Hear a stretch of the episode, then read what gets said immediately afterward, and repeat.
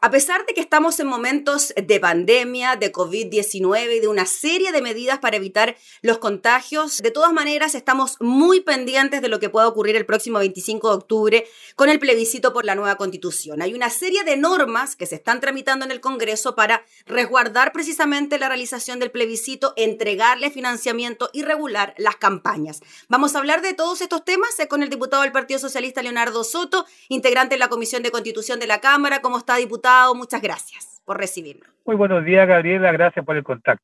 Mencionar que el diputado está estacionado, se dio su tiempo para conversar con nosotros, así que muchas gracias, diputado, por su tiempo. Diputado, primero, para aclarar, ¿qué tipo de normas se están discutiendo ahora en el Congreso para que el plebiscito finalmente se pueda hacer el 25 de octubre?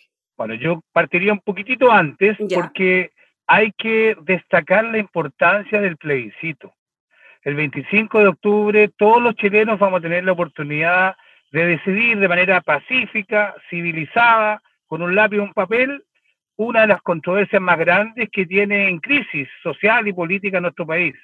Si Chile merece o no una nueva constitución y si va a ser una constitución redactada por delegados elegidos por la gente o como ha sido tradicional en la historia por las élites parlamentarias o militares esa decisión que tiene dividido al país, que tiene a Chile asumido en una crisis de convivencia muy grande, hay, hay enfrentamientos, no tan solo verbales, también en las calles sobre estos temas, se pueden resolver pacíficamente el día 25 de octubre a través de un medio democrático. Y creo que Chile necesita con urgencia tener este, esta decisión.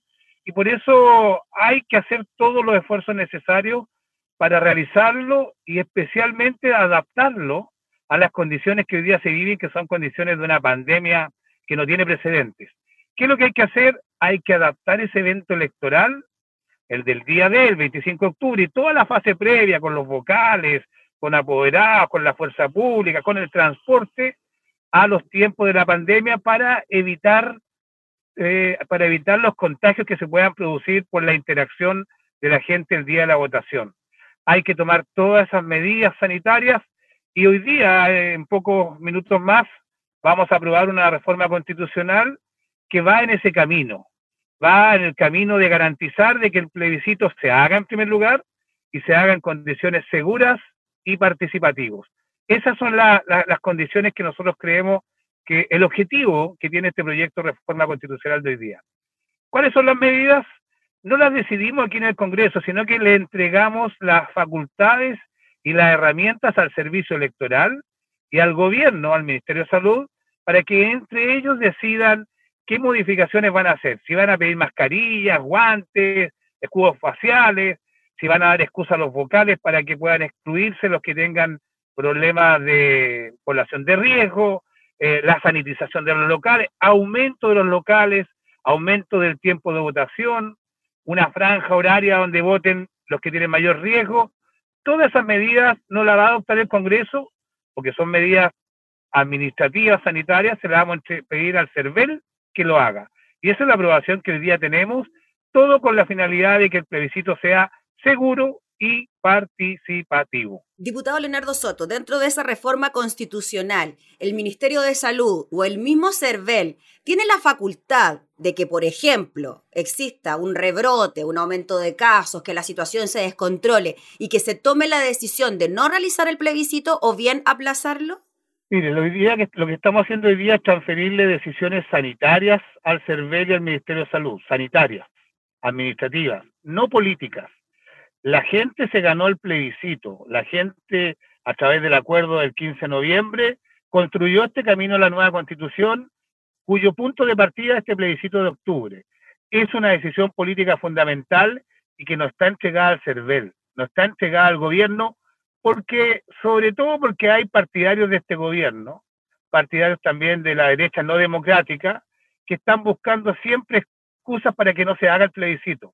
Hay algunos que hoy día, hoy día cuando ha bajado el índice de positividad a su mínimo histórico, hoy día están diciendo que no están dadas las condiciones para realizar el plebiscito. Desde ya están anunciando eso.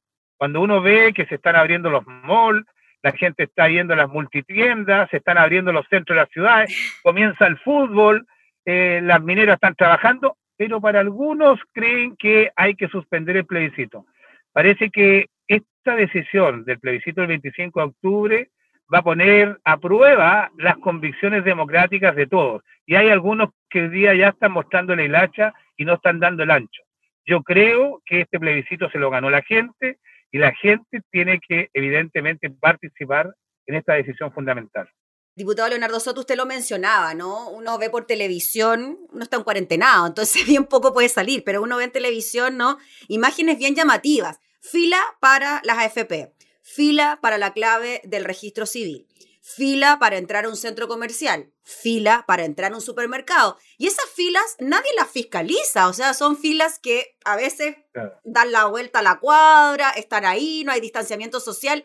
Y uno dice, ¿Y no se podría hacer una fila de cinco o tres personas para un plebiscito? Llama la atención, ¿no? De que eh, para el plebiscito no se puedan hacer filas y para comprar en un supermercado o para recuperar la clave del registro civil haya filas por todos lados. Yo concuerdo con usted. Yo creo que ir a votar a un plebiscito que tiene todas las medidas sanitarias dispuestas por la autoridad, el distanciamiento social, las medidas de protección, la regulación de cuántos entran por local, un aumento de locales de votación, yo diría que es mucho más seguro de partida de que ir de ir a comprar cosas al mall chino o ir a, a, la, a, los, a las tiendas, a los malls o hacer estas filas que usted menciona. O ir en el metro apilado, como hoy día lo vi en la mañana, o, también en el transporte público.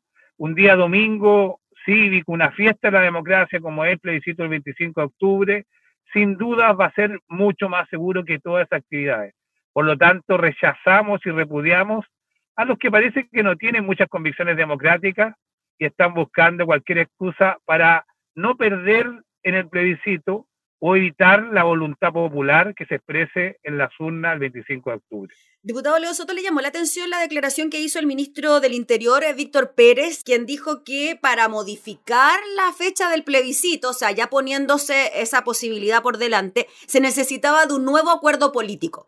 ¿Usted cree que se puede aplazar el plebiscito? A ver, pongámonos en el peor de los casos, que efectivamente la fase 2 no resulte, que tenemos un aumento importante en el número de casos de COVID. ¿Usted cree que se podría aplazar el plebiscito, que se podría cambiar la fecha? Yo creo que eh, espero que todos los chilenos y chilenos contribuyamos a este desconfinamiento y ya hayamos pasado lo peor y ahora comencemos sin duda a poder a convivir con la pandemia de mejor manera. Mientras no haya vacuna no va a haber una solución definitiva a esta pandemia y lo que hay que hacer es adaptar la realidad a, a esa situación.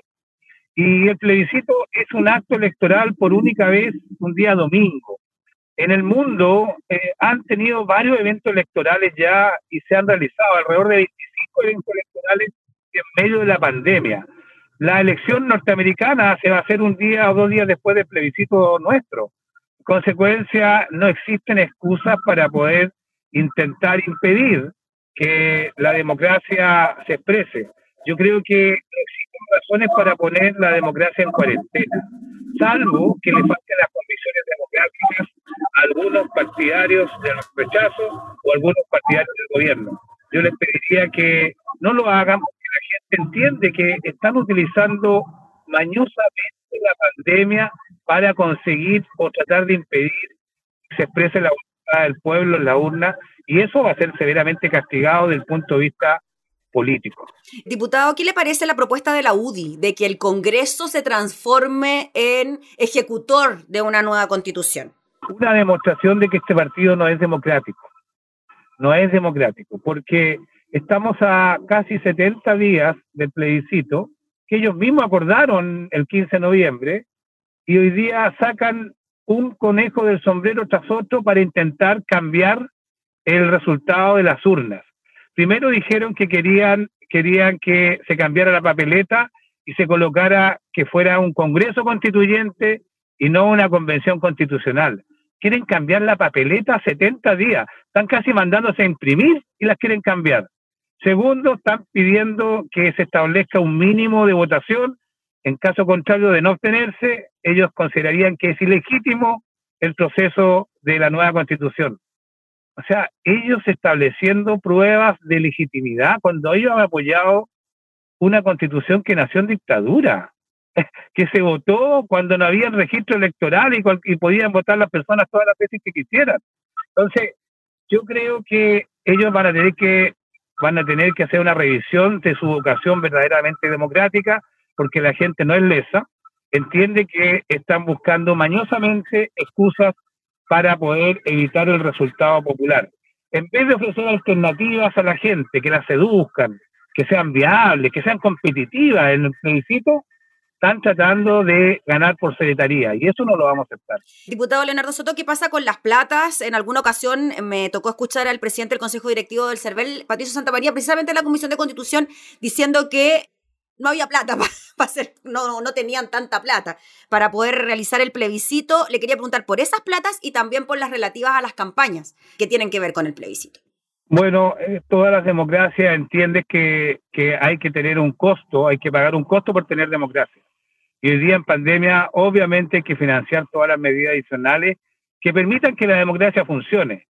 Cuando estamos en dictadura, evidentemente no hay estos gastos, pero la gente vive mucho peor, vive muy infeliz y hay mucha violencia desatada producto de que no hay una convivencia democrática. La democracia tiene costos y este país tiene que asumirlos. Y segundo, el plebiscito no tan solo debe ser seguro, participativo, sino que también debe ser transparente.